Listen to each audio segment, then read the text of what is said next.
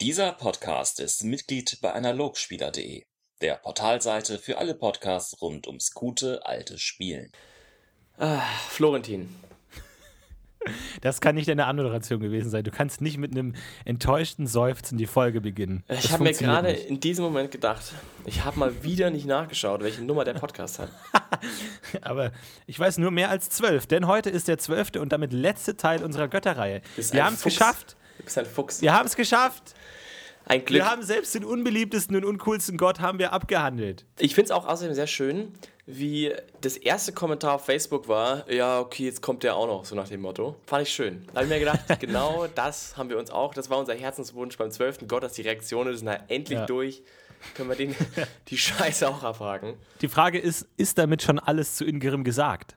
Also ist nicht die Tatsache, dass wir ihn A so weit hinausgezögert haben und sagen jetzt, ja komm, damit die Reihe zu Ende ist, machen wir ihn auch noch. Eigentlich ist damit schon alles gesagt und wir können den Podcast hier beenden, weil falls ihr den Podcast jetzt auch nur zur Vollständigkeit halber hört, mehr wird's nicht. Äh, es ist einfach, Ingerim ist einfach scheißegal. So, Ich muss schönen sagen, Abend noch. Äh, Flori, äh, ich habe ein, ich bin ja ein Gelegenheitslaper und da gibt es bei uns in, Ah. der, in der Community einen sehr bekannten Ingerim-Geweihten, der ähm, als, als Ingerim-Geweihter sozusagen labt, also Live-Action-Roleplay. Und der gute Mann hat sich da relativ reingekniet. Und da hat man, sieht man immer wieder, wenn man da quasi aufs Lab fährt, sieht man immer wieder, dass dieser Gott durchaus Potenzial hat. Und beim Durchlesen dieser Gottheit merkt man auch, das ist eigentlich einer von den Göttern, die am nächsten an, also am direktesten nächsten an unserer Kirche des Mittelalters dran ist, auf gewisse Weise. Und in ja, all ihrer Komplexität und ähm, völkischen Natur da einen Haufen bietet, wenn man will. Aha, okay, da bin ich mal gespannt. Hast du wieder mal. Okay. Hast keine Ahnung, der Mann. Nein, aber. Ähm, also, ich finde, was man natürlich erstmal bei Ingram schon im Vorhinein sagen muss Ja, ist ja, dass Das- wie das ja. bei uns, also muss man schon den Vergleich ziehen, ein bisschen wie das, wie das in Europa war im Mittelalter.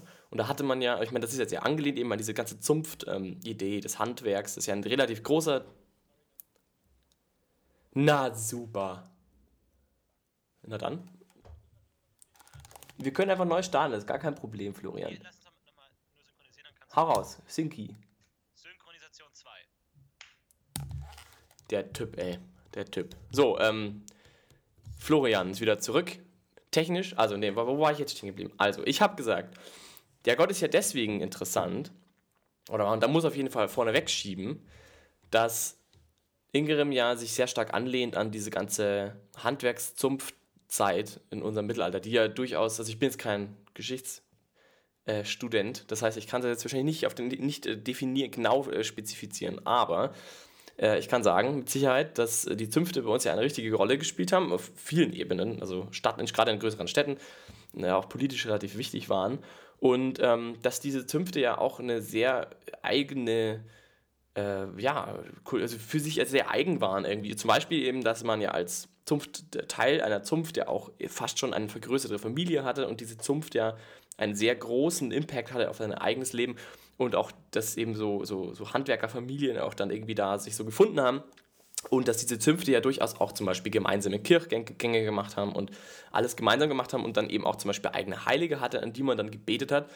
Ähm, ja, den Heiligen, was auch immer, Egidius, der dann da irgendwie für, ich weiß jetzt nicht, Schreiner oder was auch immer war. Und dann haben die Schreiner halt den angebetet, weil, und das war ja die Idee dahinter, so nach dem Motto, wenn ich jetzt schon an, ich muss ja den Gott muss ich jetzt erreichen mit meinem Wunsch und dann immer so, Heilige, Heilige Egidius, sprich für uns, bitt für uns. Also du sprichst quasi zu einem Heiligen, damit der wiederum zum Gott geht und dem sagt, Allah, wir bräuchten hier ein paar, äh, paar Groschen auf der Straße. Und ich meine, dieses Konzept ist ja in Ingrim, zumindest im Mittelreich, eigentlich genau Ingrim, nur alle Heiligen zusammen ist Ingrim. Nur, dass es dann zusätzlich auch noch die ganzen Heiligen gibt, die es ja auch gibt in DSA. Das heißt, ich glaube, die, die Idee von Ingrim, also die, die Anlehnung an Ingrim, von Ingrim ist, glaube ich, in erster Linie immer dieses ganze Zunftsystem und äh, übernimmt quasi die Rolle dieser ganzen Heiligen, ne? weil ja eben DSA, die Götter eh schon so fragmentiert sind, brauchst du halt dann noch einen eigenen Ansprechpartner, der das dann eben macht. Und die ganzen Heiligen gibt es dann vielleicht auch nochmal so im Detail, aber die Heiligen dürften eigentlich dann nicht mehr diese Wertung haben, wie bei uns jetzt hatten. Weil bei uns gab es nur einen Gott, da war so ein Heiliger natürlich relativ wichtig. da hast du dann schon Ingrim für dich allein und dann sind die Heiligen natürlich nicht mehr ganz so wichtig. Aber so habe ich das immer, fasse ich das immer auf, wenn ich um Ingrim denke. Würdest du denn sagen, Und, Philipp ja. Hauptmann, dass Ingerim Ja. ein unterschätzter Gott ist? ja, finde ich. So, ich können, können mich alle mal, ihr blöden Hater da draußen. Also, die Sache ist die, ich, äh, äh, ich habe mich mit Ingerim beschäftigt und ich bin, glaube ich, so ein bisschen an so ein Kernproblem äh, dieses Podcasts und auch dieser Götterei gestoßen. Na, super, Denn jetzt sind wir die wieder Frage ist, die. Frage ist, ge- geht es hier in diesem Podcast um Aventurien oder um DSA? Natürlich ist für Aventurien Ingerim wichtig. So, es gibt wahnsinnig viele Handwerker und das muss alles geklärt werden, bla bla bla. Aber die Frage ist, ist es denn für DSA wichtig? Also für das, was, DS, was Spieler, die DSA spielen, täglich so erleben. Rund um ihre Helden und rund um Abenteuer. Denn Ingerim ist der Gott des Handwerks. Und Handwerk ist einfach scheißegal. So, ist einfach scheißegal. So, jetzt klar, natürlich, natürlich, klar. Man kann irgendwie krasse Schmiede spielen und man kann natürlich auch Handwerker spielen und so. Aber in den seltensten Fällen ist der Aspekt des Handwerkers in Helden wirklich wichtig. Natürlich kann man einen Schmied spielen, der dann halt auch krass, sich dann halt vielleicht sein ein krasses Schwert schmiedet irgendwann und dann aber eigentlich doch doch als so als halber Krieger durch die Gegend zieht. Handwerk an sich ist in dem Spiel eigentlich völlig egal. So, und deswegen ist Ingerim auch meistens egal. Und auch dieses ganze, ich repariere meine Rüstung Gedöns und ich kaufe mir ein neues Schwert und so, das geht alles völlig an Ingerim vorbei. Es ist nicht wichtig, das einfach zu machen, weil das normales handwerksbürgerliches Handelswesen ist. Deswegen ist Ingerim einfach relativ egal, was das angeht. Man kann jetzt natürlich darüber reden, inwiefern es in Aventurien wichtig ist, aber in DSA eigentlich ist es egal. Ist Ja. er vielleicht wirklich der egalste Gott? nee, finde ich per Reine genauso egal. Aber bei Rainer hast du zumindest noch Heiler. Finde ich sogar, du ich kannst zumindest sogar, noch Heiler Tra ich finde sogar Travia noch egaler, ehrlich gesagt. Bei Travia geht es um Familien und das ist ja wohl das allerletzte, was mit den Helden zu tun haben. Also wirklich, das macht man dann, wenn man echt gelangweilt ist. Ja, aber Travia geht es halt vielleicht so ein bisschen um die... Wahrscheinlich, wenn wir jetzt auch dafür werde ich jetzt wahrscheinlich Ja. weggehatet. Ja, ha, ich weiß nicht, klar. Und auch spielt Zar, natürlich ich meine, jetzt mal ohne Scheiß, Zar, Veränderung. Ich bitte dich. Ja, natürlich sind die alle scheißegal. Das ist doch allen klar. So, das ist doch diese, diese vorgehaltene Hand, unter der wir hier immer sprechen. Ähm, ansonsten Ingerim, ja. So, warte, ich muss jetzt ganz kurz noch meine Aufnahme anhalten. Es tut mir leid. Gott, ey, tut mir leid. Ey. Jetzt war der ganze letzte Rant-Teil war jetzt komplett äh, falsches Mikrofon. Das macht überhaupt nichts. Jetzt weiß ich überhaupt nicht mehr, wo wir waren, Florentin. Es tut mir leid. Also, Handwerk, Handwerk, Handwerk, Ja. Handwerk. Kein Profi Ja. hier im Ojak. also, was ich sagen möchte, ist, Handwerk interessiert keine Sau.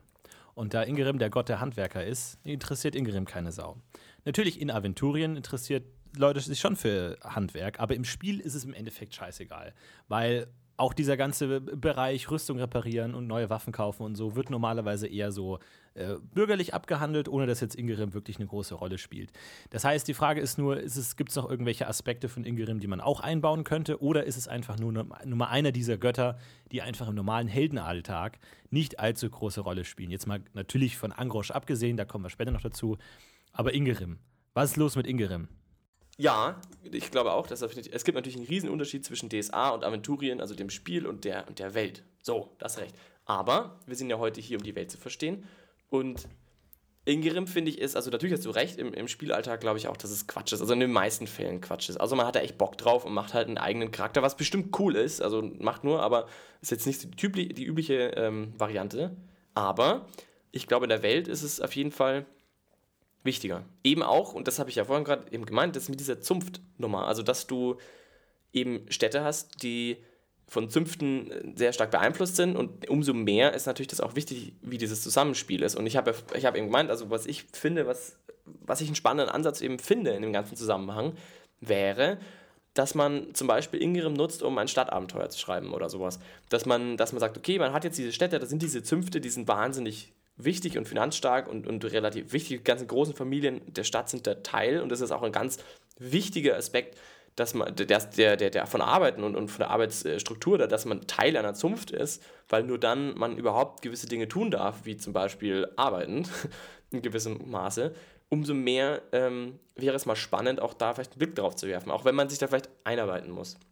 Weil das natürlich Genau. ein bisschen tricky ist, aber da kann man, glaube ich, coole Sachen machen, weil wenn ich jetzt heute so direkt ein Stadtabenteuer machen wollen würde, ähm, das würde ich in Detektiv, zum Beispiel ein Detektivabenteuer, würde ich ganz, äh, ganz, ganz von mir selbst aus erstmal eher so Art Mafia gehen, so Fex und Mafia und die bösen Organisationen, die dann irgendwie gemeine Sachen machen.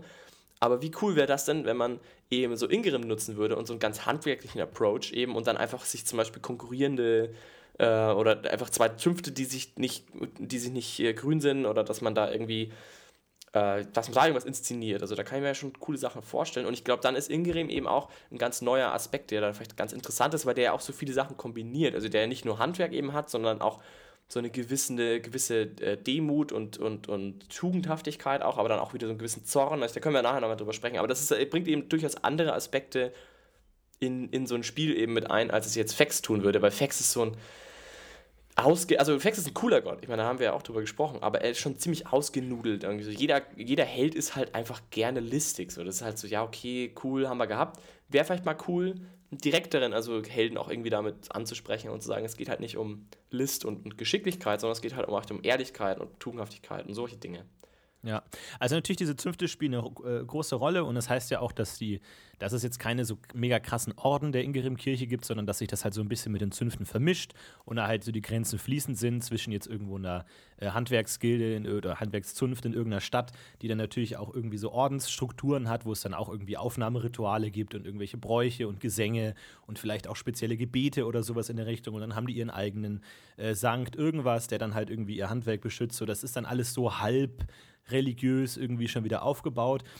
Und das ist halt auch das wieder so, dass der Ingerim halt so, so ein bisschen dieses sakrale, metaphysische so ein bisschen fehlt. Ingerim lässt sich auch relativ ja. einfach atheistisch spielen. Ja. Ne? Also dieses ja. gute, ehrliche Handwerk, mach deine Arbeit, sei fleißig, sei nicht faul. Das lässt sich auch alles relativ straight, ohne jetzt irgendeinen göttlichen ähm, Ansatz davon finden. Also es ist ein sehr, sehr menschlicher, sehr realitätsbezogener Ansatz irgendwie. Ja. Das Einzige, was man dann da natürlich genau. also, mir, schon ganz kurz bei mir, also steht auch ganz klar, wo ist seine Spiritualität? Und ich glaube, das ist die große Frage, die man an, Ingrim, an die Kirche stellen muss. Wo ist, zumindest jetzt bei mittelreichischen Variante, wo wir da gerade davon sprechen, wo genau. ist die Spiritualität?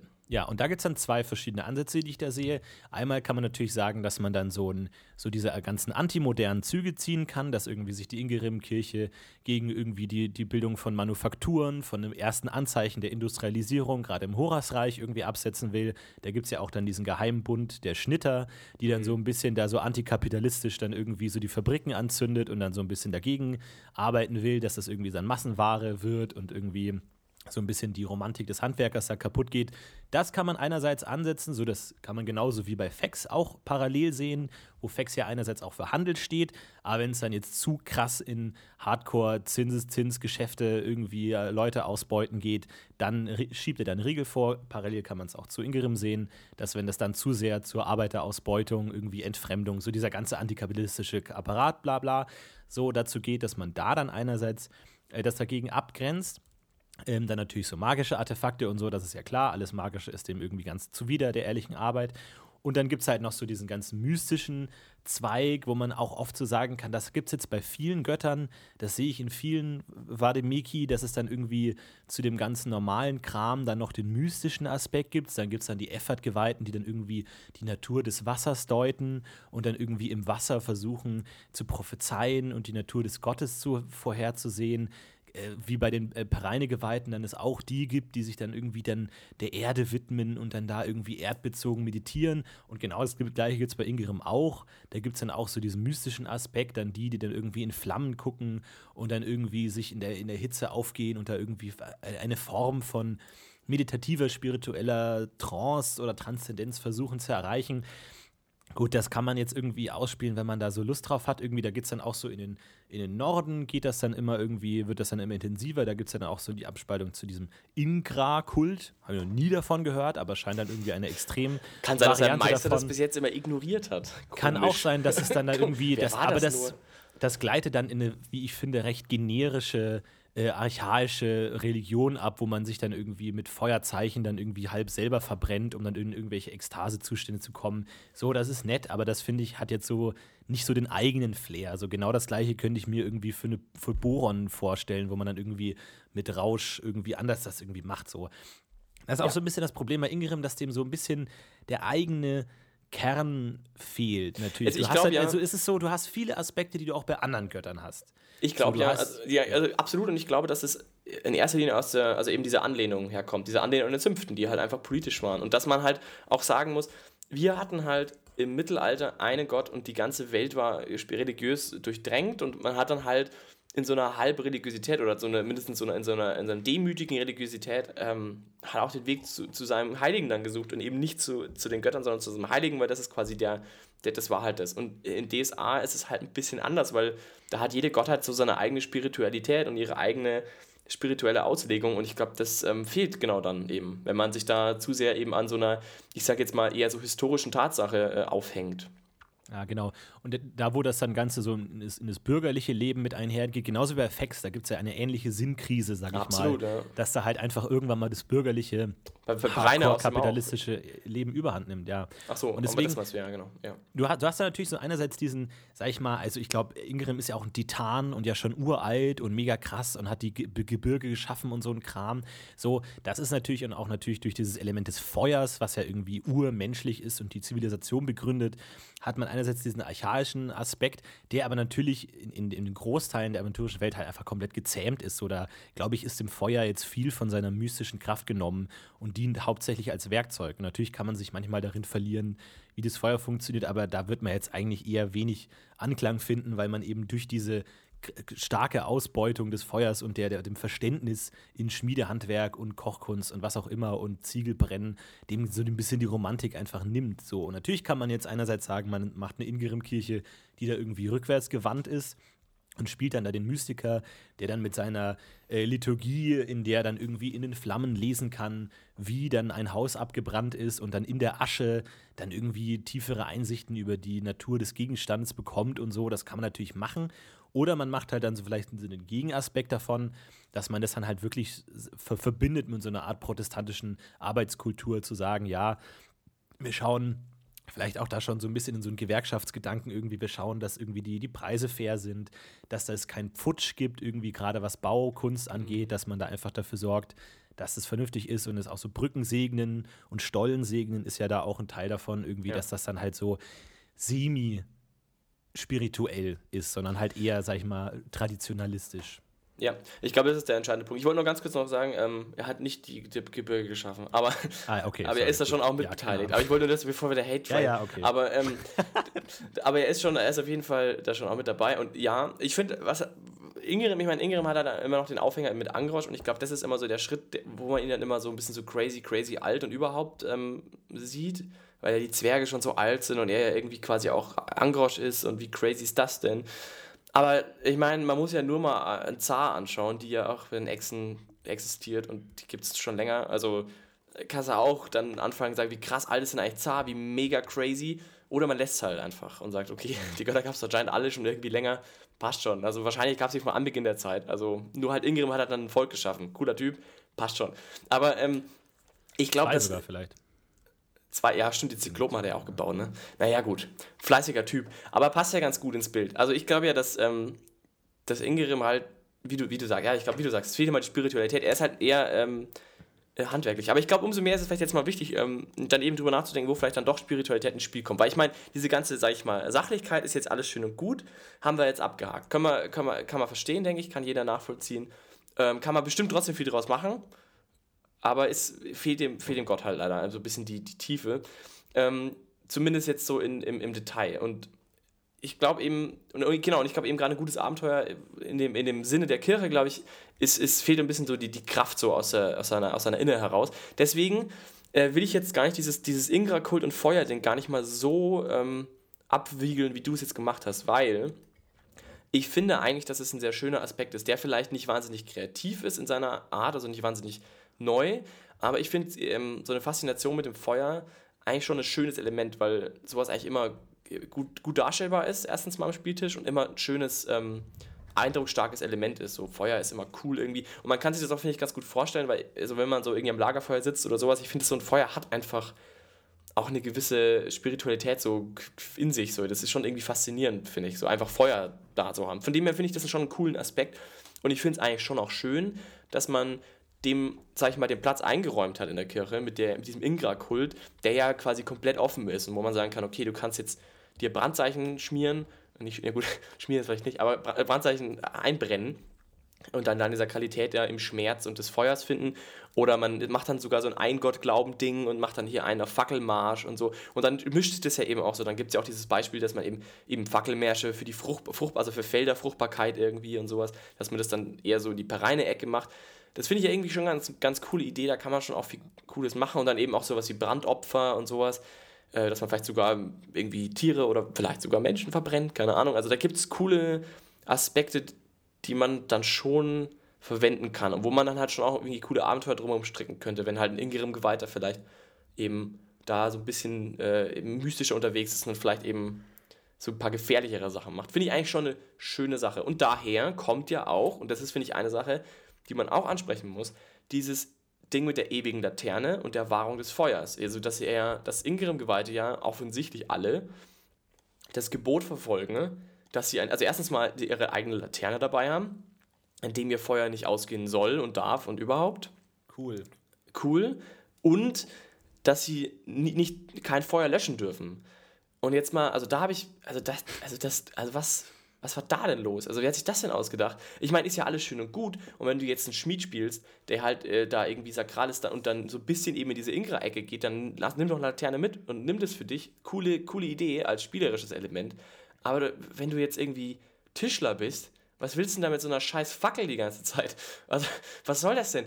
Und dann, dass auch überhaupt, dann, du kein Feuer ausmachen darfst. Das heißt, wenn irgendwo ein Haus Feuer fängt, dann, dann ist das gut oder was? Ja, das ist schon. Also vor allem ist es ist dann damit nur gemeint, dass man Feuer nicht löschen darf oder dass man es auch nicht ausgehen lassen darf. Also hier steht, hier Weil steht, das wird ja das ist unter den Zitaten steht, Überhand. wer auch immer das Feuer entzündet hat, nur Ingram selbst darf es löschen.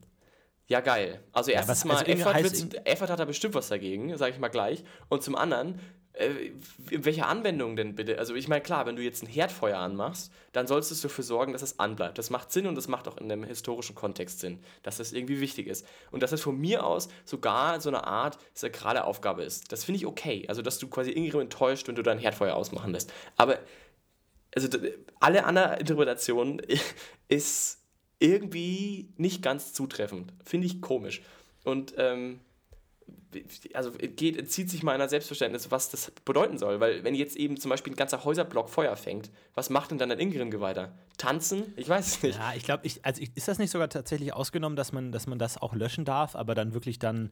Brände dürfen allerdings muss, dass man- eingedämmt werden, steht hier. das Genau, war's. Ja, dass man sich danach auch darum kümmert, aber was, warum es gebrannt hat. Also du darfst dann eindämmen, du darfst also dann, du darfst dann die mir- Nachbarhäuser abreißen, damit die nicht auch noch abfackeln, oder was? Mir fällt das auch so ein bisschen schwer, weil, also vor allem, also es, es, es ist ja, glaube ich, für, für mich oder generell für uns moderne Menschen sich schwer, sich in die Gedankenwelt von, wenn man jetzt einfach mal davon angeht, dass DSA mittelalterliche Gedankenwelten repräsentiert in irgendeiner Weise, da so ein bisschen äh, die, diese Unterscheidung zwischen Tradition und Religiosität und Mystik so ein bisschen zu unterscheiden. Ich meine, viele Punkte gibt es ja auch heute noch, so gerade im Handwerksbereich, gerade sowas mit der Walz. Ja, dass du halt, wenn du dein, äh, keine Ahnung, dein Geselle, was weiß ich, gemacht hast, dass du dann halt irgendwie völlig auf richtig. Walz gehst oder durch die Gegend. Und dann hast du ja auch deine, deine traditionelles Gewand und dann hast du da deine, deine Bräuche und Riten und musst dann da halt irgendwie deine Gebote leben und was auch immer, keine Ahnung. Und Leute sind auch So. angehalten, dich aufzunehmen und so, da gibt es ganze, Genau, ganze, ja, genau. ganze So, Gesellschaft das ist darauf ausgelegt und bla bla, genau. Genau, das gibt es ja auch bei Ingrim. Auch da müssen Geweihten sogar eine mehrjährige äh, Reise machen und so und sich die Welt einmal, einmal angucken. So.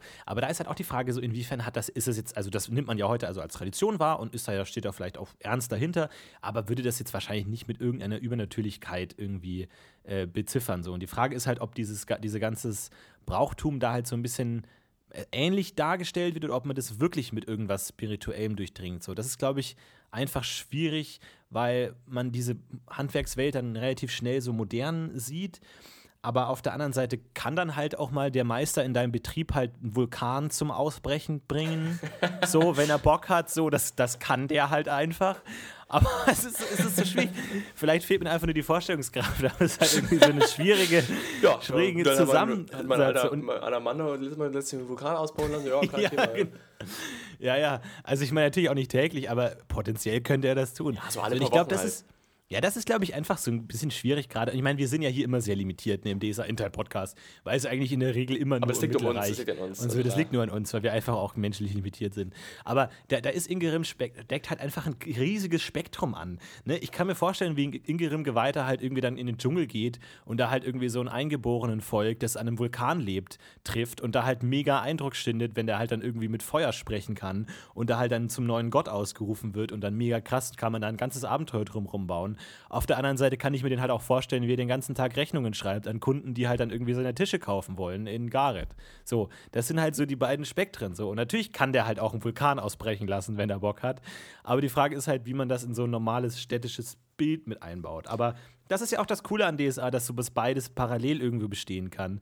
Und man halt einen Ingerim-Geweihten spielen kann, der halt dann einerseits diesen, diesen bürgerlichen Aspekt leben kann, aber der halt dann, keine Ahnung, wenn dann halt mal Dämonen die Stadt angreifen, auch sagen kann, ja Freunde, jetzt aber mein Erdbeben.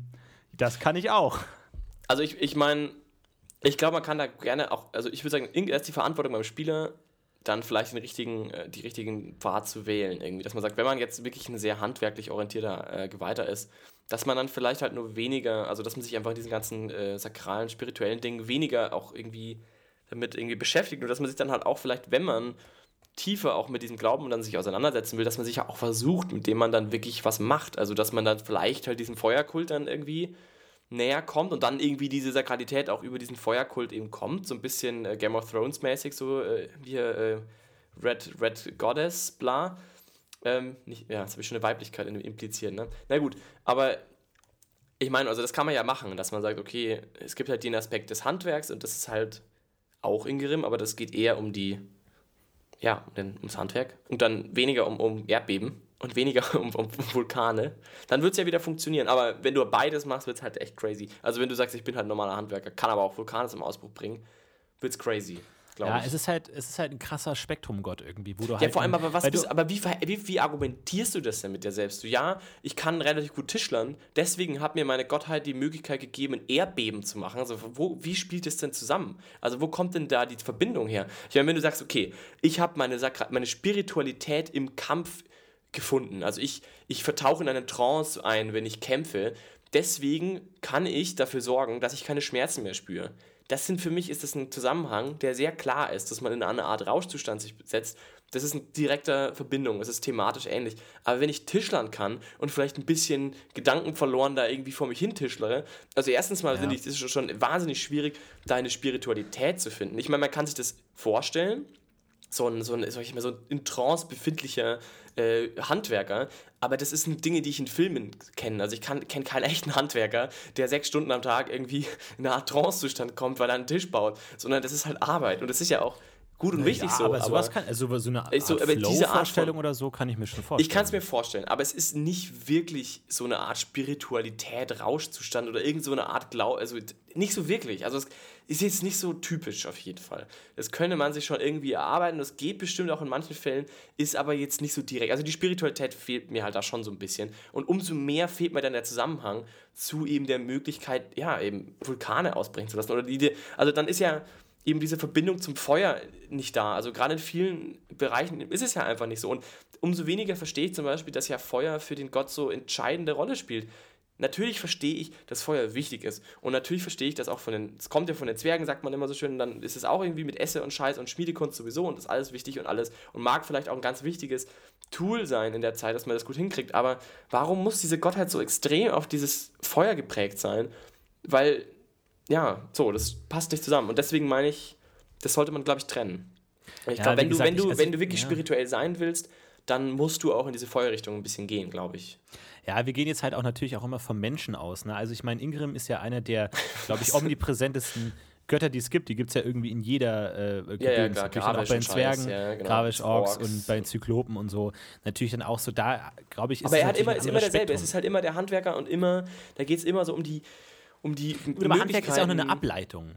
Also das ist ja alles so eine Ableitung, dass du sagst, keine Ahnung, er hat uns das Feuer geschenkt. So Erfinder, Und Erfindungsreichtum und so, das ist eher, meinst du, oder? Also die Ja, nee, aber Erfindungsreichtum keine und, und dass man irgendwie die Umgebung zu seinem Vorteil nutzt, so ein bisschen, oder? Das ist so ein bisschen die Idee dahinter. Dass man sagt, Ja, okay, einfach, du bist irgendwie Höhlenmensch, du hast angefangen, Steine und, und Stöcke und, und Schnüre zusammenzubauen und dann jetzt kannst du damit mehr machen. Und dass du diese, dieser Instinkt sozusagen aus Dingen neue Dinge zu machen, die dir jetzt deine, eine gewisse Aufgabe besser erfüllen können. Also ein, ein Werkzeug Ja, genau, dass du halt einfach auch die, die Geschenke des Gottes wertschätzt. Und Ingrim hat einerseits das Feuer geschenkt, aber auch solche Sachen wie das Rad oder die, die einfachsten Werkzeuge, den Hammer. Boron hat es wieder kaputt sowas. gemacht, die Sau. Ja, aber das ist zum Beispiel einfach, dass du das einfach wertschätzt. Dass du einfach Genau. weißt, wo das alles herkommt. Und das ist ja auch so ein Weltbild. Einfach, du hast ja so ein Weltbild zu sagen, ma- mach dir die, die Welt mit deinen Fähigkeiten untertan. So, der Mensch ist nicht hundertprozentig dafür ausgestattet, in dieser Welt zu leben und muss deswegen auf Handwerk und Werkzeuge und Konstruktionen, was auch immer, sich beziehen.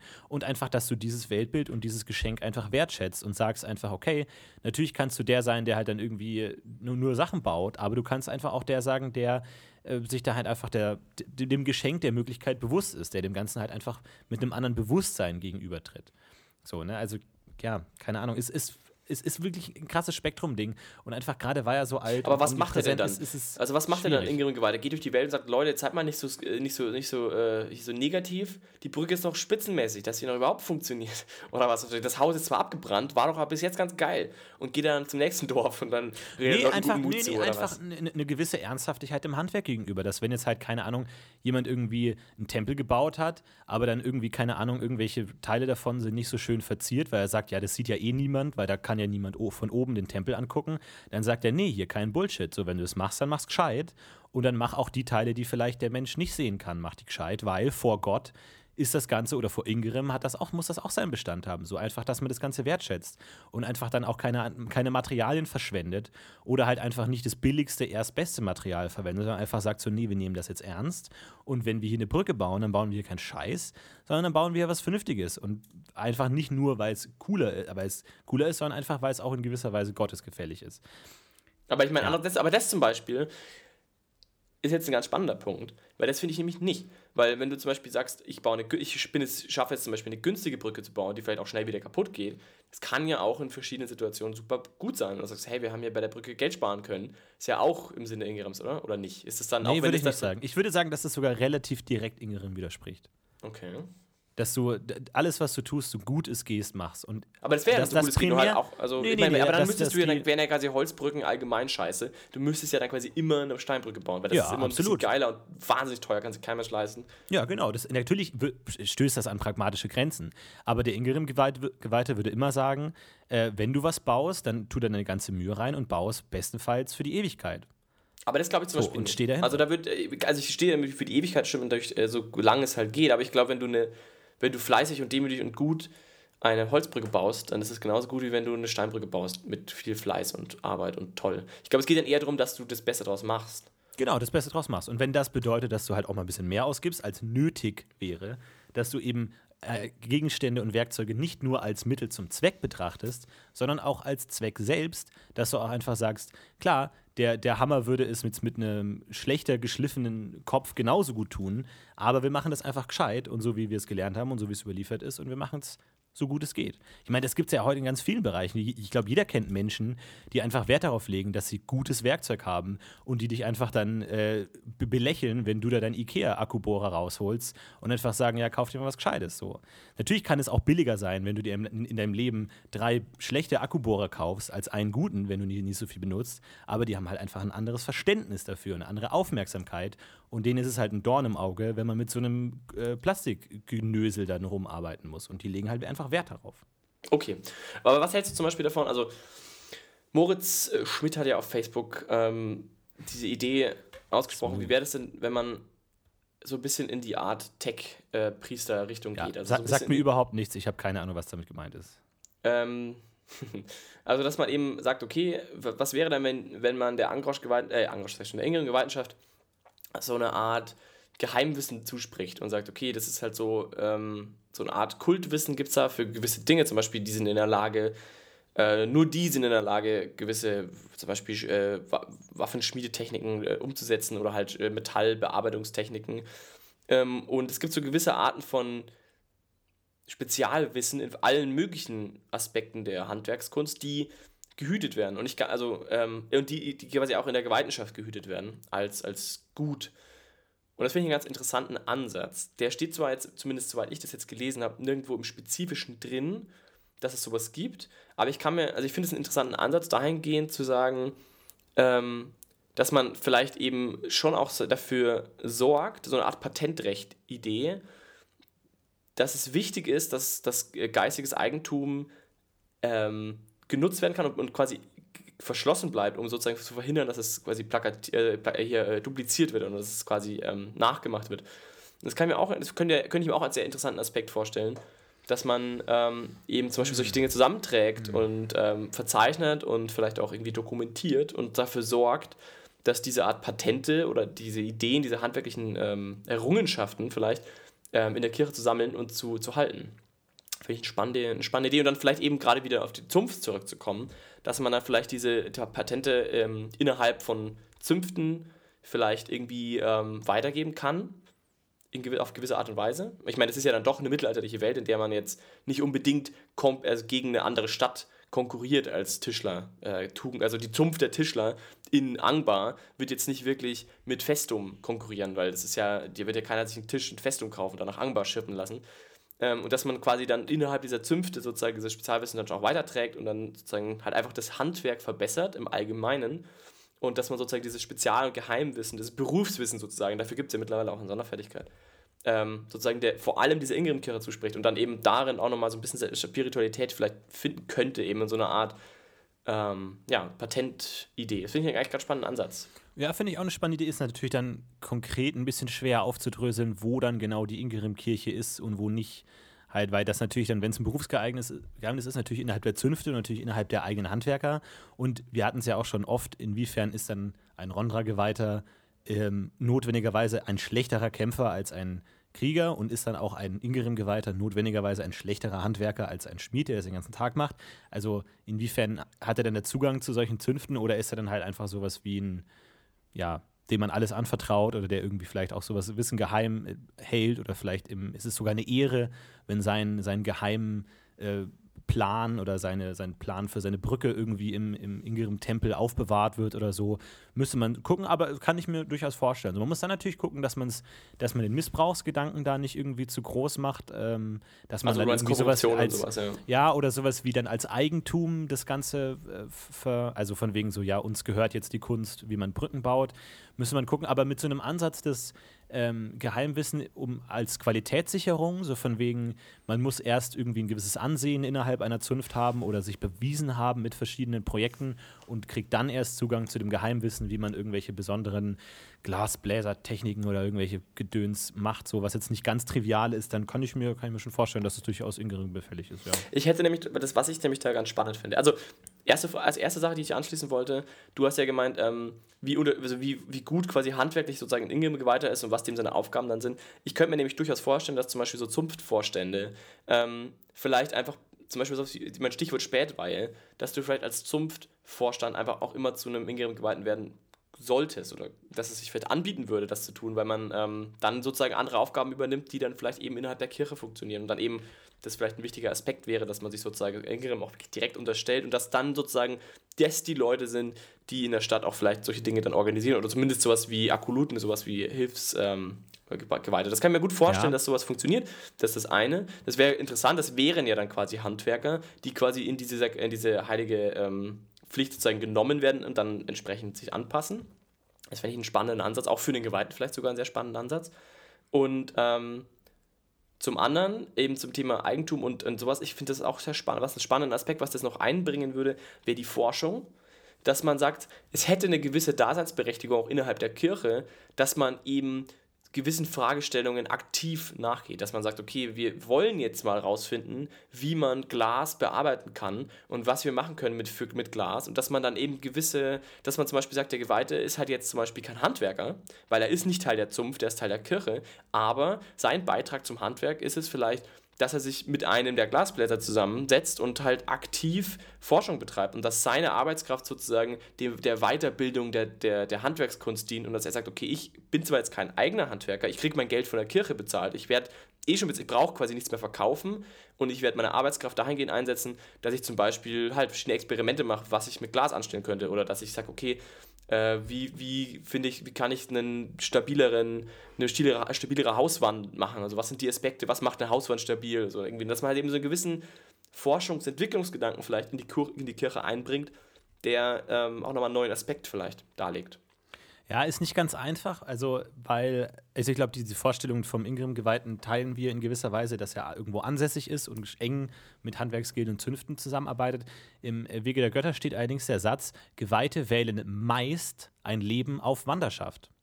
Ja, aber das kann ja beides sein, dass du So, sagst, das okay, natürlich dass du vielleicht eben dann, das wäre auch, das würde sich ja dahingehend einpassen, dass du sagst, ich bin auf der Suche nach der Antwort, ähm, du vielleicht reist oder so und dann eben sowas zusammenträgst. Also das finde ich jetzt nicht unbedingt ähm, widersprüchlich. Ich meine, es ist ja natürlich auch die Frage, wie groß die Kirche ist und ob du dann trotz dessen, dass die meisten reisen, immer noch eine gute Anzahl an Geweihten in den Städten hast. Oder ob Genau. das bedeutet, wenn die meisten reisen, dass du dann keine Geweihten mehr in den Städten hast. Oder dass halt wirklich gerade dieser überregionale Aspekt von äh, Handwerksfortschritte und Handwerkserrungenschaften verbreiten sich auch. Äh, eben dadurch baust, dass du halt sagst, wohingegen die Zünfte eher lokal arbeiten, können die Geweihten halt einfach mal gucken, oh, irgendwo in Angbar wurde jetzt eine neue Technik der, was weiß ich, äh, Legierungskunst entwickelt. Äh, Gucke ich mal, wie das da, da läuft. Und dann ist halt die Frage, inwiefern man dann dieses Geheimwissen-Aspekt, in, tauscht man dann innerhalb der Ingrim-Kirche das aus? Unter welchen Bedingungen darf das dann in der eigenen Stadt weitergegeben werden? So, das ist dann, könnte wieder Inhalt von Abenteuern oder speziellen Nee, also- konkreten Fällen sein. Genau, also wenn ich, also wenn ich jetzt die Frage beantworten müsste, würde ich sagen, okay, wir haben die Zünfte, die Zünfte entwickeln das, also innerhalb einer Zunft wird sowas entwickelt und innerhalb der Zunft, das ist ja sowieso allen zugänglich innerhalb der Zunft eben. Und dass du dann sagst, okay, die Aufgabe der Ingrim-Kirche ist jetzt, äh, verantwortungsbewusst dieses Wissen an andere Städte weiterzutragen, die nicht konkurrieren, also die kein direkten, nicht in direkter Konkurrenz stehen. Also dass du sagst, okay, ihr habt jetzt dieses Wissen über die Legierung, ich nehme das, trage es in eine andere Stadt und gebe es dort derselben Zunft, also zum Beispiel Tischler zu Tischler, weil die sind, nicht, die, die sind eben, wie gesagt, keine, keine Competition, da ist es dann quasi nur der einzige Zweck, sozusagen nur der Verbesserung des Handwerks im Allgemeinen. Und bis quasi das irgendwann mal zurückschlägt und vielleicht finanziell die, die Erfinder quasi dann wirklich schädigen würde, äh, wird es so lange dauern, dass es dann egal ist oder sowas in die Richtung. Also das kann ich mir gut vorstellen und umso mehr habe ich jetzt schon irgendwie ein Bild im Kopf, wie vielleicht ein, ein Ingrim Geweihter zum Beispiel, also das Helden zum Beispiel einen Ingrim Geweihten treffen, der dem zum Beispiel sowas wie Patente geklaut wurden oder solche Dinge und dass man dann da ein Abenteuer drum strickt, dass man die wiederfindet oder solche Dinge, würden sich hier dann anbieten.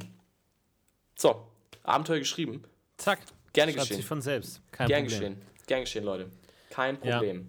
Kein Problem. Finde ich auf jeden Fall finde ich einen guten Aspekt, also was der Moritz da gesagt hat. Er hat zwar Tech Priester so ein eher so eine Spiritualität des Geräts, glaube ich, ist es ja äh, auch dann so ein bisschen, dass man irgendwie so Naja, gut, Panzer heißt- verehrt, ja, genau. dass sie so Was heißt Maschinengeist und so. Ja. Das würde ich jetzt nicht machen, das finde ich jetzt mit crazy, wenn man so die DS oder die, die, keine Ahnung, eine Kutsche verehren würde, ob der Technik, die da drin ist, weil niemand versteht, wie sie wirklich funktioniert. Das ist ein Gott, der muss da drin leben. Nein.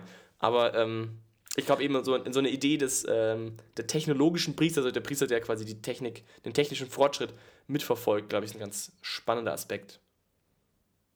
Ja, dazu ist die Technik noch nicht genug fortgeschritten. Und er ist ja auch nicht unbedingt der Gott der Technik, ne? Also das ist ja dann fast schon wieder, äh, fast schon wieder Gegenpol. Also wenn das ist schon wieder zu- Sinne und das ist ein ganz spannend, weil das sagst du, das wird, sagst, ne? weil auch das wurde auf unserer Homepage von äh, Reki Torkasson ähm, angesprochen. Dass eben Feinmechanik zum Beispiel eher Sinne zugesprochen werden. Was interessant ist, finde ich auch komisch. Warum eigentlich? Warum ist ein Uhrmacher eher Helsinde?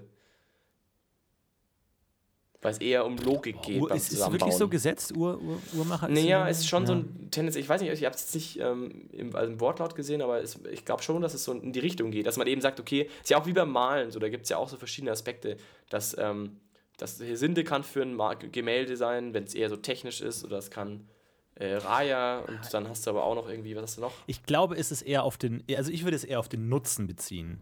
Also wenn du jetzt irgendwie sowas wie eine, wie eine äh, prunkvolle Taschenuhr hast, die, die der, man eigentlich nicht braucht, aber die nur Luxus und Aber Angeberei es ist trotzdem in ein schönes Weise. Handwerkstück. Es Ja, aber, halt das, aber das würde ich vom Nutzen her würde ich nicht äh, in Ingrim zuordnen, sondern dann eher sozusagen, das ist dann Schnickschnack.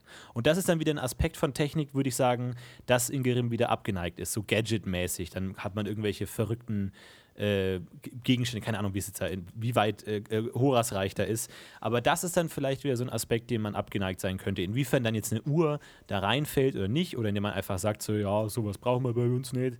So, das ist dann natürlich die andere Frage.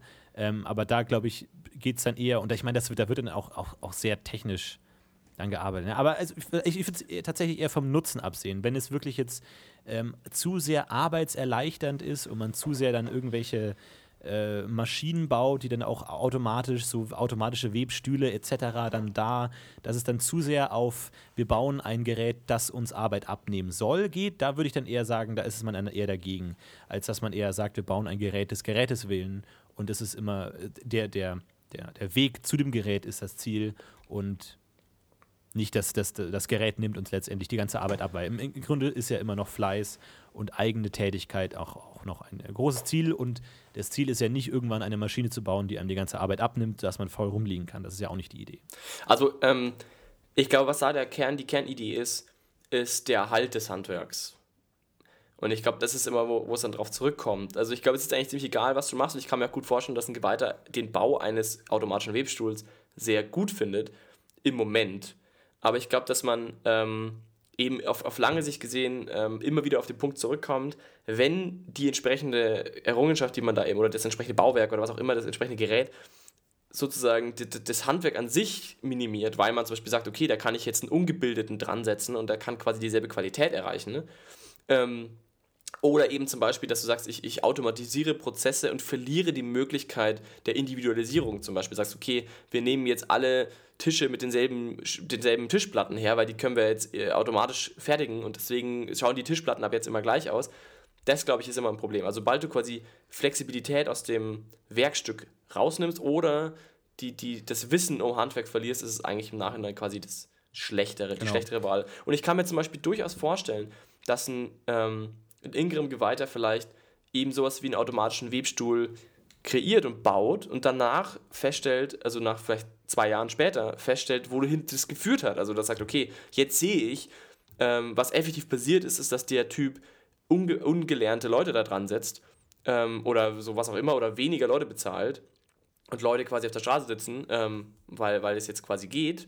Und das ist, und das ist das quasi das Resultat, dass er dann quasi sein eigenes, seine eigene Kreation wieder, wieder quasi negieren will und sagt, okay, das war jetzt doch keine gute Idee. Kann ich mir auch gut vorstellen. Weil ich glaube mhm. nicht, dass ein Ingame-Geweihter in allen, also immer da so Durchblick hat. Also es passt nicht zu dem Geweihten, da immer so eine Weitsicht zu haben, vielleicht auch. Also ich finde es durchaus passend zu sagen, hey, das ist ein geiles Projekt, ich mache das und dann danach festzustellen, scheiße, das war, das führte die falsche Richtung. Genau, auf jeden Fall. Auch da im, im, Zentrum dann das Menschenbild des, des Handwerkers. Also, dass du, wenn du Geräte konstruierst, die irgendwann den Arbeiter den Handwerker ersetzen lassen, also den, den Fabrikarbeiter oder dann der, der irgendwie automatisiert irgendwelche äh, Handgriffe dann tut, dann wird es, glaube ich, schwierig, weil äh, im inneren Glauben würde ich auch sagen, dass die Arbeit an sich jetzt nicht nur reine, reines äh, Martyrium ist, sondern auch Erfüllung in gewisser Weise. Also, dass du dann hart arbeitest und Fleiß und dann am Ende irgendwas geschafft hast und dass ein Mensch auch nicht glücklich ist, wenn er irgendwie den ganzen Tag dann irgendwie nur äh, bei VW am, am Fließband steht. Ja, ich glaube, das ist so ein bisschen die Idee dahinter, ja. Genau. Aber da gibt es auf jeden Fall, jetzt haben wir ja schon äh, einige Dinge angesprochen, die man machen kann. Ähm, ich finde, ein. Punkt ist halt leider trotz allem noch wichtig und das ist halt der Zwergenaspekt, denke ich mal. Achso. Ja, ich dachte, du willst, du willst, endlich auf Vulkane kommen. Okay, ja, komm. Ja, aber das kann man ja vielleicht danach machen. Ja, da, da bin ich jetzt tatsächlich mal gespannt, weil mit Ankrosch habe ich überhaupt gar keine Erfahrung, weil ich noch nie äh, einen Zwerg gespielt habe, der damit äh, zu tun hat. Ich weiß aber, dass du schon viele Zwergenabenteuer und Charaktere hinter dir hast. Deswegen, führ mich mal ein in die Glaubenswelt des Ankrosch. Ach je. Ach je. Ähm, also zum einen möchte ich an dieser Stelle Top, äh, oder Top, Top, Top, Toff äh, ansprechen, der das ja unter das Kommentar geschrieben hat. Und ich möchte das natürlich hier würdigen an dieser Danke. Stelle, der das auch quasi gestellt hat. Ähm, und natürlich stimmt das, dass man gerade als Spieler gerne mal Angrosch auch über Ingrim stellt. Ich weiß es nicht, aber ist jetzt nicht so vorgekommen, aber dass man halt zumindest das ein sehr großer Aspekt ist. Diese Gleichheit. Ähm, ich möchte an dieser Stelle ganz kurz nochmal betonen, es, Angrosch und Ingrim ist nicht der einzige Gott, der derselbe ist. Es ist vielleicht nur der offensichtlichste. Also wie gesagt, äh, Zar und Zar Sa, bei den Echsen, selbes Ding. Da gibt es nicht nur die, es gibt eine Haufenweise Götter, die in verschiedenen Rassen verehrt werden. Und das ist ja auch alles schön und gut, aber ich meine nur, das ist jetzt nicht das Einzige. Ähm, Zum anderen, ich meine, effektiv ist Angrosch meiner Ansicht nach exakt dasselbe wie Ingerim, nur hat eben ein paar Aspekte noch zusätzlich. Und das macht ganz einfach dahingehend Sinn, dass Zwerge, die nur Hand handwerken würden, irgendwie auch fad wären. Das heißt, du bringst halt dann noch den Gemeinschaftsaspekt rein und sagst, okay, Angro steht quasi auch für die große Familie der Zwerge und dann hast du eben zudem aber auch noch diesen Drachenhass und hau drauf und gib, gib ihm.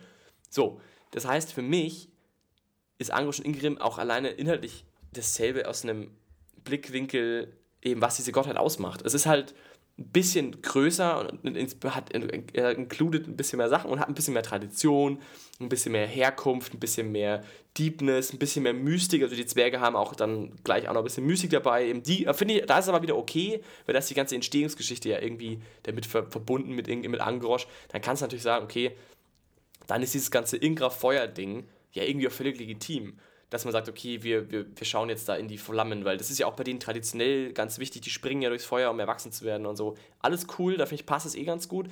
Und ähm, zudem ist bei denen ja Schmiedekunst ein absolut wichtiger Aspekt der ganzen Kultur und, und Ärzte und allgemein. Also auch da finde ich das völlig legitim, dann der, der Esse, sage ich jetzt mal, so eine Spezialrolle zuzuschreiben. Das mhm. heißt, ich finde es, Angrosch ist eigentlich nur ein destilliertes, ein Derivat von Ingerem, ähm, und zwar der, der Essen-Feuer-Derivatsmann, der eben so, sag ich mal, der Handwerksgott, der so ein bisschen in die ingere Richtung geht und alle so ein bisschen mitnimmt. So eine große Zumpf der Zwerge macht. Und ich denke mal, das, das, da sehe ich den irgendwie. Und deswegen finde ich mich gar nicht so viel zu sagen, weil ich finde auch sowieso, also ich meine, da können wir mal einen Zwergen-Podcast gerne machen, aber ich finde, Zwerge sind sowieso in sich. Gehen also die Rassen los, ey. Nein, keine neue Reihe, bitte. Äh, in ihrer Art sind die sind sowieso eher ähm, in vielen Fällen sehr klischeebeladene Charaktere, die die Welt bevölkern. Und das ist ja auch gut so. Ich finde, Zwerge sind nicht so deep, wie jetzt Elfen sind, äh, weil, weil es auch scheiße wäre. Also es gibt schon Aspekte der Zwerge, die sehr deep sind und dann irgendwelche super traditionellen äh, Bete, Rituale und heilige Artefakte und Shit. Aber ich finde, Zwerge sind in erster Linie großartige Baumeister. Du kannst deine Spielern mit coolen Bauwerken überraschen und cooles Wissen über Bauen und Scheiß und Stollen und cool und Action-Abenteuer. Und es ist halt ein bisschen Hau drauf. Und finde ich genau richtig. Genauso ein bisschen sein. Saufen viel, sind direkt, äh, haben einen Gott, der ihnen überhaupt nichts vorschreibt, außer bau mal Scheiß, viel coole Sachen und mach keinen Shit. Finde ich genau richtig. Also so. Punkt. Okay. So ist es. Das jeder nicht. Ich finde, da kann man nicht so viel dazu sagen. Aber ein Aspekt ist interessant. Der Vulkane. Zorn. Vulkane, der Zorn.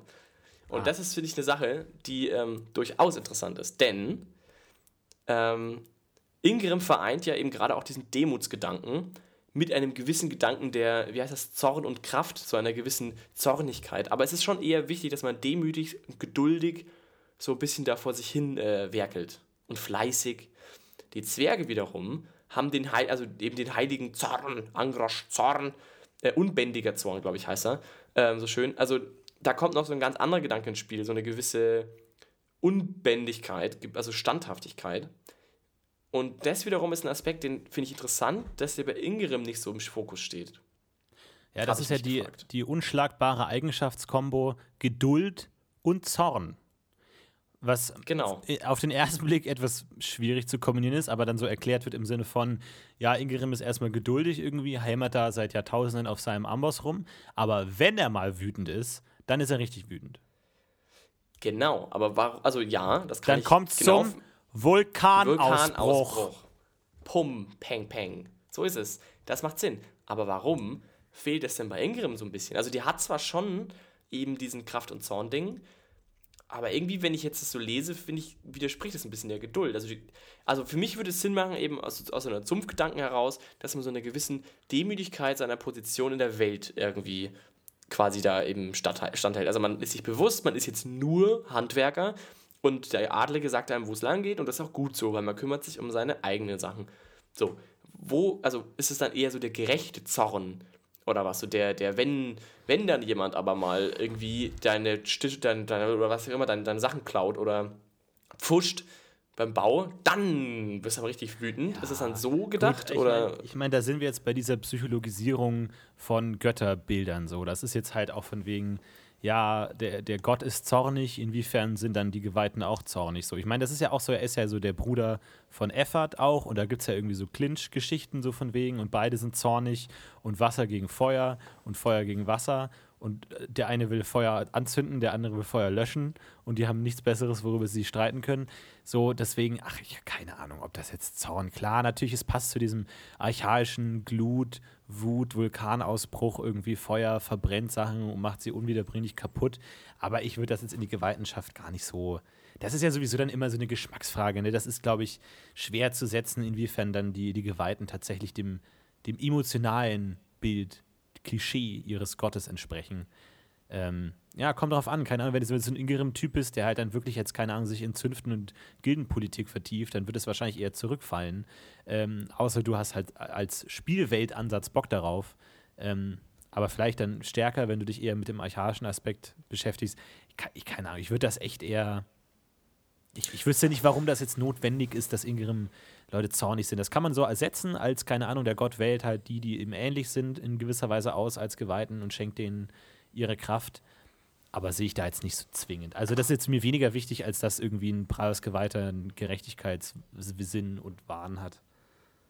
Ja, sehe ich aber auch so. Wollte ich aber nur mal ansprechen, weil Ja. das mir so untergerutscht ist und irgendwie Spielzahlen. Aber ja, genau, ich finde das halt zum Beispiel ein Aspekt, der bei den Zwergen wieder wichtiger wird. Und das finde ich okay. Da finde ich passt besser. Ja, da hast so du so diese Drachen-Ur-Erzfeind-Geschichte, da Genau. passt das gut, ja. Ähm, es gibt noch einen Aspekt der Kirche, den ich noch kurz ansprechen wollte, und zwar ist diese Vulkan. Wahrung von. Durch der scheiß Vulkan. Die Wahrung von diesem Erzkram. Das ja die Zwerge ganz dolle machen, ganz dolle äh, irgendwie da ihre Stollen buddeln, um irgendwie Erze zu beschützen. Aber auch bei der Ingram-Kirche gibt es das ja. Ja. Äh, verstehe ich, also ist mir auch irgendwie, muss ich, also wollte ich ansprechen, kann aber nicht viel dazu sagen, außer warum? Was? Vor wem? Vor dämonischer Verunreinigung? Warum? Kann sein, Also ja. mit Dämonen sind immer scheiße, das sehe ich ein. Aber was? Dämonische Verunreinigung von Erz. Das habe ich ja noch nie. Was passiert denn dann? Ist dann schwarz oder was? Ja, pervertiertes Element. Das, also ich meine, das muss natürlich irgendeinem Sinn in gewisser aber ist Weise das so ein folgen, Riesenproblem oder was? Ist ja auch nicht so. Also ist Kommt drauf so an, das kann sein, Problem, dass das ein großes Problem ist. Irgendwie so, so ein tü- heimtückischer Dämonenpaktiere, der mal wieder eine ganze äh, Eisenader verdämonisiert hat, die Sau. Irgendwann Mann, müssen wir Mann, mal Mann. vielleicht mal eine Folge machen über Liturgien. Weil Liturgien ist für mich echt so eine Welt. Äh, Also ich habe sogar noch so gut wie gar keine Liturgie in meinem Spielleben jeweils gesehen. Und ich lese mir diese Liturgien durch und denke mir, das ist so ein Nonsens, so ein Bullshit ist da größtenteils dabei. Wir, können wir vielleicht mal darauf eingehen und so. Aber ich habe mir auch diese Ingram, ich meine, du hast natürlich so Sachen wie geil, Erdbeben auslösen, Vulkanausbruch und so, wo ich mir auch immer den Ingram-Geweihten vorstelle, der zu seinem Meister geht und sagt so, ähm, Kann ich mal lernen vielleicht? Sag mal, diese auch, eine- Könntest du mir beibringen, wie ich den Jungen da die Luft Liturgie, sprengen? äh, die damals der Heilige vor 800 Jahren mal legendär gewirkt hat. Kann ich die auch lernen, bitte? so, wer lernt, welcher Geweihte will denn ein Erdbeben auslösen können? So, was, ich meine, natürlich ist es in gewisser Weise nützlich. Oder Lava, Lavaströme lenken.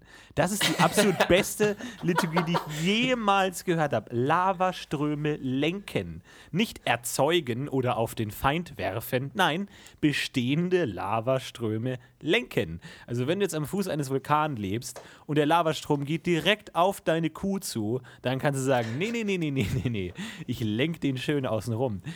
Bitte, Leute, schreibt mir, ey, die, die Person, die, die mir schreibt, wie und dass sie diese Liturgie jemals eingesetzt hat, kriegt eine Folge DSA in Time umsonst. Von mir persönlich auf die Hand. Das würde ich gerne mal wissen. Ob einer, ein, ein Ingrim-Geweihter da draußen schon jemals einen Lavastrom gelenkt hat. Das Lustige ich mir ist, so gut. das Lustige ist, Florentin, in der Kampagne kommt eine Situation vor, Wirklich? Äh, hat, nichts mit, hat nichts mit Vulkanen im direkten Sinne zu tun, wo du das machen könntest. Geil. Aber Geil. ich möchte an dieser Stelle vage bleiben. Aber ja, äh, es ist schwierig. Aber zum Beispiel am, am Schlund weiß ich, ähm, das ist ja dieser, dieser große Tempel, da, der, oder der Pilgertempel heißt so schön, das ist ein Vulkan. Das heißt, die Geweihten da können einen Haufen Scheiß machen damit. Die können Fall, die vielleicht können da die Touristen beeindrucken, die da alle hinpilgern. So, oh, guck mal, ich schreibe deinen Namen in Lava.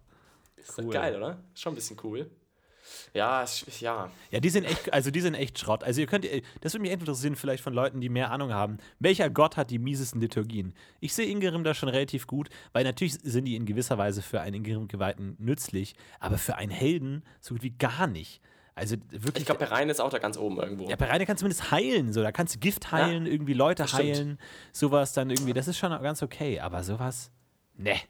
Nee. Ne. Was kann Travia so? Wand aus. Erz. Könnte auch Travia sein. kann hier äh, Eheschließung und sowas. Geil, ne? Das ist richtig geil. gut. Das ist schon geil. Naja. Ja, Mensch, Ingrim halt, ne? Geiler Hund, ey. Nee, Liturgien sind, also Liturgien muss man nicht immer nach ihrem tatsächlichen Ingame-Wert bewerten, ist mir schon klar. Aber trotzdem finde ich es teilweise ein bisschen sehr lustig, wie da teilweise Liturgien beschrieben werden, wo man sich echt denkt, wie, wann soll man das jemals wenden? Und vor allem, du musst ja zwei Jahre, bevor du das mal anwendest, die Weitsicht gehabt haben, hm, irgendwann komme ich mal an einen gefährlichen Lavastrom. Und deswegen frage ich erstmal meinen Erzpriester, ob er mir das beibringen kann. Und dann kann ich das und dann setzt man es auch noch ein. Also das ist Ja, so oder du musst ja so rumsehen. Du musst einfach so eine, so eine spirituelle Nötigkeit sehen, in der Tatsache, das zu können. So die, das ist für dich halt so voll der, voll der elementare Punkt. Und dann lässt es dir erklären und sagst, Mann, jetzt bin ich, jetzt bin ich der, der Supergläubige, ich kann das. So in die Richtung, glaube ich. Aber da finde ich, wir haben ja den Problem schon wieder. Da, da mischt sich eben dieses Feuerding mit dem Handwerk. Das ist Quatsch. Alles Quatsch. Naja, also, ähm, würde ich Ja, auch eher, würde ich auch eher, eher trennen. Also da haben wir jetzt ja drüber gequatscht. Ich finde es auch ein bisschen eigenartig, dass man das so zusammenbringt. Ich meine, die, diese ganze Und ich, ich glaube auch, ich glaube auch, dass das, dass das auseinandergeht, teilweise auch ein bisschen dafür sorgt, dass es eben weniger vorkommt, weil Leute, glaube ich, Schwierigkeiten haben, damit dann irgendwie zurecht zu wissen, wo, wo man den Ingrim-Gewalt eigentlich hinsteckt. Ich glaube, man muss es sich einfach aussuchen, wo der, wo der sein soll. Ob jetzt Handwerker oder, oder Ingramann, Feuermensch. Ich glaube, das muss man sich ein bisschen aussuchen. Und dann passt es auch. Ja, Was ich noch fragen wollte, Florentin, wie steht es denn mit Veränderungswille in der, in, in der Ingrimszunft? Also was ist Veränderung, wie, gut oder schlecht? Ja, Kommt auf Art, welche Veränderung. Aber ich würde sagen, eher generell eher konservativ, Hätte ich nicht auch gesagt. aber Eher in gewissen. Feldern vielleicht dann irgendwie schon, sag ich mal, in, in Innovation anerkennend in gewisser Weise. Vielleicht innovativ, aber nicht progressiv. Also dem, dem uns bekannten Fortgang der Geschichte gegenüber feindlich eingestellt. Aber jetzt zu sagen, hey, wir haben einen neuen Weg gefunden, wie wir Stahl falten können und noch krasser machen können, das dann schon. Aber gut, das ist ja. Also, ich meine, das ist ja tatsächlich ein gewisser Teil. Da gibt es ja auch eine Liturgie, Weg zur neuen Erkenntnis, wo der, der Geweihte automatisch dorthin geführt wird, wo er Neuigkeiten zu seinem äh, Handwerk finden kann, was ja auch nützlich ist. Ähm, somit ist ja der, der Ingrim-Geweihte der absolute Talentscout, was Handwerksinnovation angeht, weil er immer genau die Leute und die äh, Handwerkstätten findet, wo gerade der heiße Scheiß entsteht und wo gerade der, die neuesten, geilsten Trends auf dem Handwerksbusiness Aber heißt es dann auch, dass wenn dich mal zufälligerweise ein Ingrim-Geweihter besucht, dass Aha. du bist du der King in der Stadt, Ja, einfach weil stimmt. alle denken, du hast irgendwas Neues rausgefunden. Das ist ein guter Punkt, das kann man auch umdrehen, ja. Könnte auch wieder ein Abenteuer sein. Mann, schon zwei Abenteuer geschrieben heute, ne? Oder drei sogar? Ich glaube drei schon. Ey, dem, wenn, du, wenn du den Vulkan mitrechnest. wa du ja, warte nur auf mein Vulkanabenteuer, dann wird's richtig krass. Schaut euch mal die, die, die Werner Herzog-Doku an über äh, Vulkane. Das ist echt abgefahren. Das ist ein richtig krasses Thema. Da, da, hat man vielleicht ein bisschen Bock auf, auf einen äh, Ingrim-Geweihten. naja. So, Naja. Philipp, ich glaub, glaube, es ist wir haben es, oder? Die, die Götter sind durch. Ich wir glaub haben alle. glaub, wir, haben, wir haben den wesentlichen Teil durch.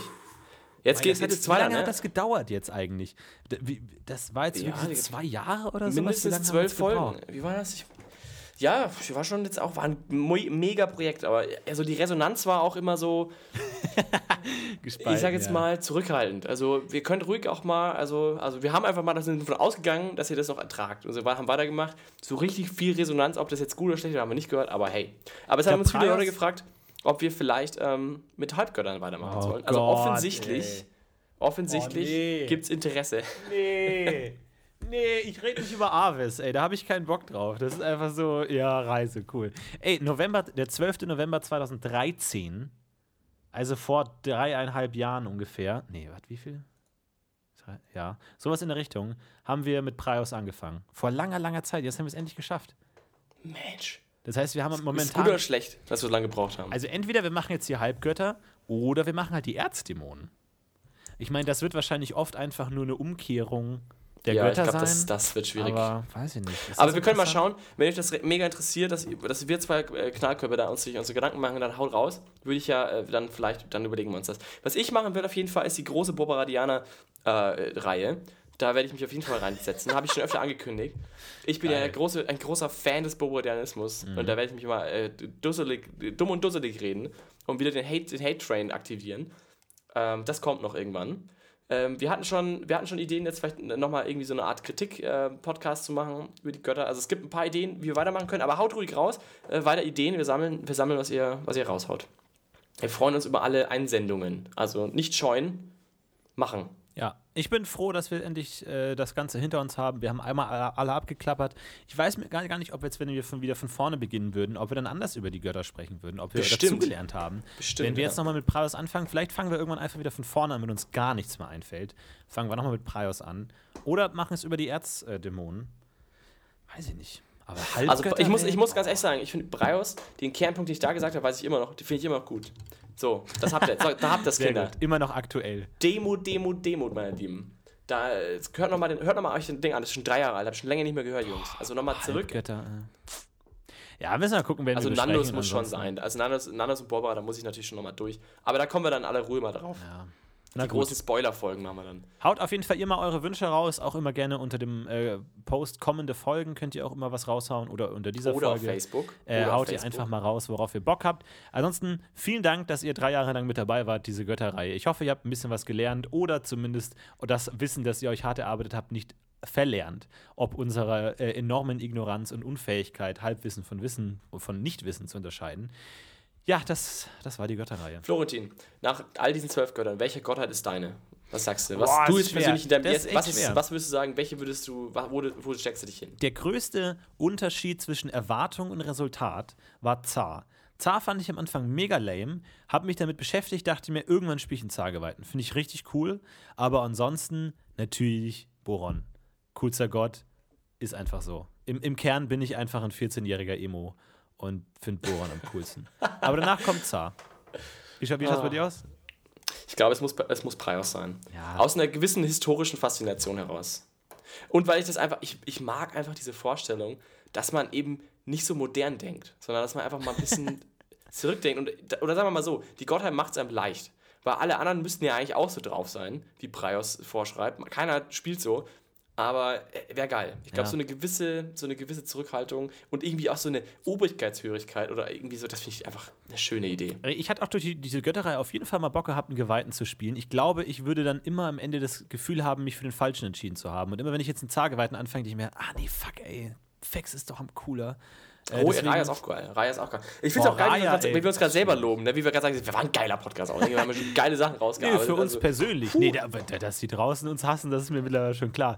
Ich meine, nur für uns selber war der, Ein war der Eindruck irgendwie schön. Vielen Dank, dass du mit also dabei ich meine, warst. in- nur dass ihr es wisst, wir machen die Podcasts eigentlich nur für uns. Also Ja, dass ihr natürlich. dabei sein dürft und zuhören dürft, ist eigentlich, also das ist eigentlich nur so ein Ja. kleiner, das, wir machen Geld damit. Das ist einfach, wir verkaufen die Dinger, einen Haufen Asche und dann spendet ihr, also das ist alles nur persönliches Interesse.